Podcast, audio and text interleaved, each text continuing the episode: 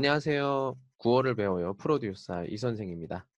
자, 오늘은 1부, 1부의 마지막 식전 기도에 대해서 이야기를 해보도록 할게요. 식전 기도가 뭐예요? 식사 전에 하는 기도를 우리는 식전 기도라고 합니다. 자, 이 장면을 보시면 아실 거예요. 자, 무슨 장면이죠? 네, 그렇죠.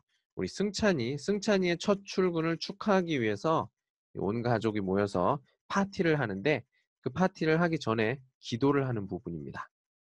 자, 우리 모두 공영방송, 아버지, 입사, 경사, 이 단어를 잘 들어보시길 바랍니다. 사랑이 많으신 하나님 아버지. 우리 승찬이가 우리나라 최고의 국영방송 KBS에 공영방송이래잖아요. 좌우당간 KBS에 입사를 하였습니다. 집안의 경사입니다. 아버지. 자, 인상 깊은 구절에 대해서 알아보도록 하겠습니다. 사랑이 많으신 하나님 아버지, 좌우 당간. 사랑이 많으신 하나님 아버지, 어? 아버지? 아버지가 왜 아버지라고 하죠? 기독교를 믿는 사람들은 모두가 같이 형제 자매예요. 이 나이가 많든 나이가 적든 우리 모두 형제 자매고 그런 기독교를 믿는 사람들은 다 아버지가 똑같습니다. 누구요? 바로 하나님이에요. 주 예수 그리스도를 우리는 하나님 이렇게 얘기해요. 하나는 이, 님은 존경을 나타내는 사람에게 붙이는 표현입니다.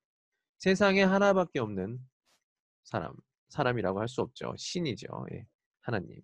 사랑이 많으신, 다른 말로 왜 우리가 뭐 자애로우신, 자애롭다 이렇게도 표현을 합니다. 예, 여러 자식들의 아버지니까 당연히 사랑이 많아야겠죠. 자, 그리고 좌우당간이라는 말을 했습니다. 좌우당간은 그 당간지주라는 말에서 유래된 건데요. 절에 당간이라는 것을 세울 때 사용하는 돌기둥을 당간지주라고 하는데요.